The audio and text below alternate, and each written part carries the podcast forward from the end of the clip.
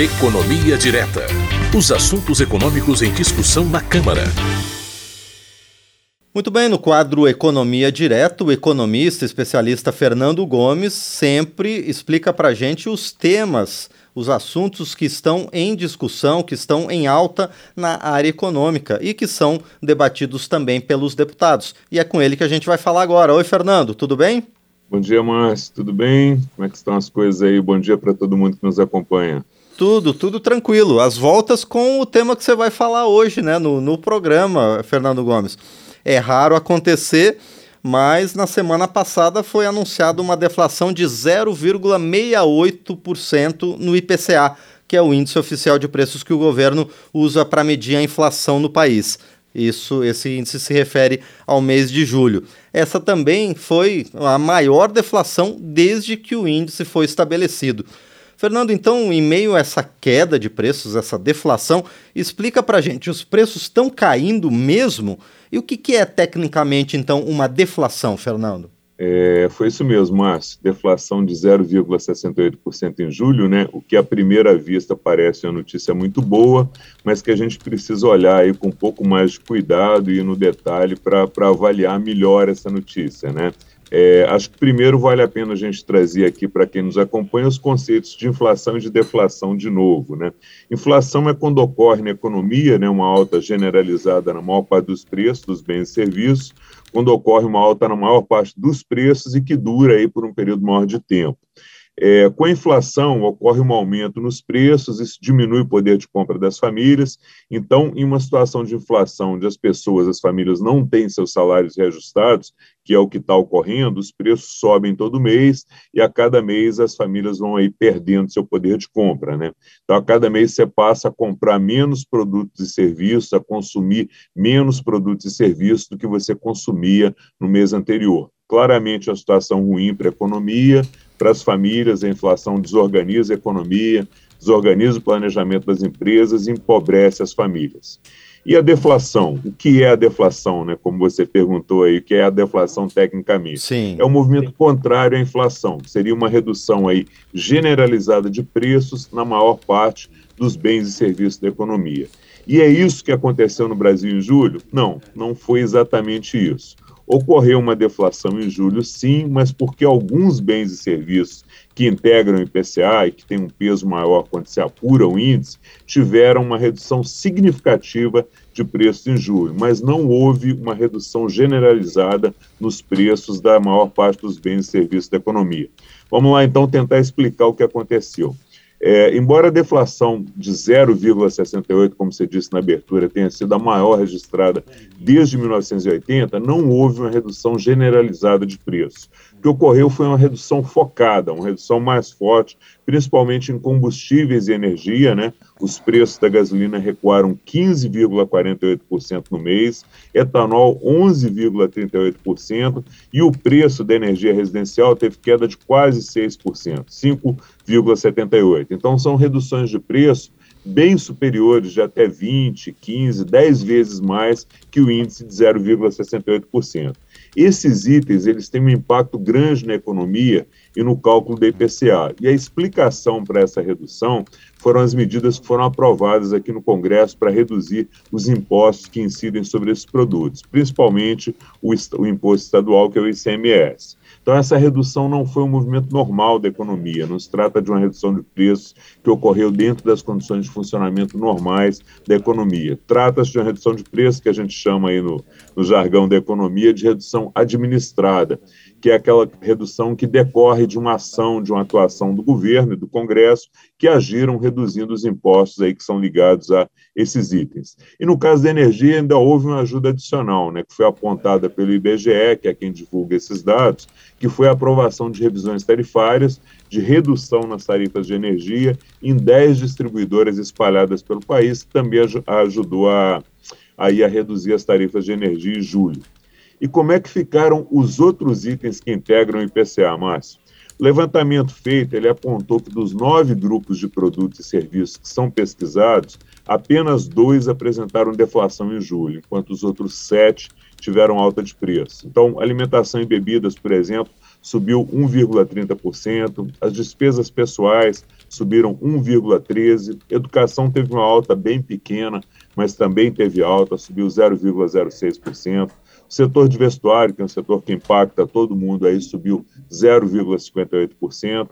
Saúde e cuidados pessoais também, que é consumido pela esmagadora maioria da população, também subiu quase meio por cento, alta de 0,49%. Serviços, né, que é um setor que com o fim da pandemia está aí retomando suas atividades de forma mais forte, também subiu, subiu 0,8%. E além dos alimentos, outros itens que tiveram altas fortes nos preços foram as tarifas de água e esgoto, que subiram quase 1%, despesas com empregados domésticos subiram 1,25%, e uma alta que todo mundo que viaja aí, que tem a possibilidade de viajar de avião, está percebendo. O preço das passagens aéreas foi um dos que mais subiu, alta de 8,02%. É, então, Márcio, como a gente disse no início, né, transportes influenciados aí pelas baixas no preço dos combustíveis e o item habitação, em função principalmente da redução no preço de energia elétrica, tiveram deflação. Mas a maioria dos outros bens e serviços ainda continuam subindo, como a gente falou antes. É, Para citar um exemplo aqui do que mais subiu, a gente teve altas aí no leite longa-vida de 25% e nos derivados de leite, né? Queijo subiu 5,28%, manteiga subiu 5,75% e o leite condensado mais de 6%. Essas altas decorrem aí é, não só da inflação também, mas em função de um período de entre-safra nesse setor, né, que é um período que as pastagens estão mais secas, se produz menos leite, e essa redução na produção e na oferta faz os preços subirem. Então, resumindo, a população teve um alívio claro nas contas com combustíveis e energia, mas continua sofrendo com aumentos em alimentos, para pagar empregado doméstico, com as passagens aéreas, com as despesas pessoais. A maioria dos bens consumidos pela população ainda continua subindo. Agora, tem uma boa notícia, né? É que as previsões para a inflação até o final do ano vêm caindo maior parte dos analistas aí ouvidos pelo Banco Central acredita que a inflação deve fechar o ano em torno de 7%, talvez um pouquinho a mais, mas próximo a 7%. Esse resultado é bom, considerando que a inflação anualizada, que é a inflação medida nos últimos 12 meses, hoje está em 10%, que já representaria uma, uma redução de 3%, né, de 10% para 7%. E é bom a gente lembrar também que essa inflação já chegou a ultrapassar 12% alguns meses atrás. Então, 7% é uma projeção muito boa, considerando os níveis que a inflação já atingiu, mas 7% ainda está bem acima da meta que é estabelecida pelo Banco Central, que é de 3,5% para 2022. Na verdade, se fechar em 7%, vai fechar aí no dobro da meta. Para 2023, o mercado também está cauteloso, expectativa de inflação está em 5,38% em função de uma possível elevação exatamente no preço desses bens que tiveram deflação foi combustíveis e energia, com, o possível retorno desses impostos que atualmente não estão sendo cobrados sobre esses itens. E para fechar, Márcio, fechar mesmo agora, a gente lembra que a meta de inflação para o ano que vem, para 2023, é de 3,25%, margem de tolerância de 1,5% para cima ou para baixo, que estabelece o teto máximo da meta para o ano em 4,75%. Essa meta já está ultrapassada pelas projeções atuais, que, como a gente falou, são de 5,38%. Agora, Fernando, dentro dessa questão ainda, se essa deflação específica nesse setor permanecer por mais algum período, é possível a gente ver um reflexo em outras áreas da economia? Pois é, Márcio. É, isso, isso leva a, ao seguinte cenário, né? Tem uma pergunta que, que é sempre adequada para responder é, em relação à questão da deflação, né? Se a deflação é boa ou é ruim, né? Depende, pode ser bom ou pode ser ruim. É, bora lá explicar, então, para quem nos acompanha possa entender direitinho por que é que depende, por que, que não tem nada de complicado aqui, né? É, o que é a deflação? A gente já explicou aqui que é uma queda generalizada nos preços dos bens e serviços, e por que, que essa queda ocorre? Por que, que ela pode ocorrer? A resposta para essa pergunta é que vai nos dizer se a deflação que está acontecendo é boa ou ruim, se ela acontece em um momento bom ou ruim. Então, no atual momento, o Brasil está vivendo um período de inflação alta. Até alguns meses atrás, a gente estava com a inflação acumulada em 12 meses e mais de 12%. Então, nesse momento que a gente está tentando vencer uma inflação que está muito alta, a queda nos preços é muito bem-vinda, pois ela vai ajudar a trazer a inflação para níveis mais baixos, para mais perto da meta que é estabelecida pelo Banco Central. E o melhor, há uma previsão de crescimento da economia de 2% para esse ano. Então, está se conseguindo reduzir a inflação e com crescimento econômico, ainda que modesto, mas com crescimento econômico. Então, esse é o cenário desejado, esse é o cenário que todo mundo quer, em que a deflação ocorre com crescimento econômico. Tem outro cenário possível? Tem. É aquele em que os, em que os preços estão se reduzindo, porque a atividade econômica a atividade econômica está desacelerando. A gente está poderia estar caminhando para uma recessão, não é o que está acontecendo no Brasil agora. O que, que ocorre na recessão? As empresas vendem menos, as famílias compram menos, muita gente perde emprego, e esse cenário todo acaba resultando aí em uma diminuição forte da renda disponível, consequentemente do consumo. Então, lei básica da oferta e da procura, que a gente já conversou aqui, né? Quanto menos pessoas estão procurando o meio serviço para comprar, mais o preço desse bem tende a cair.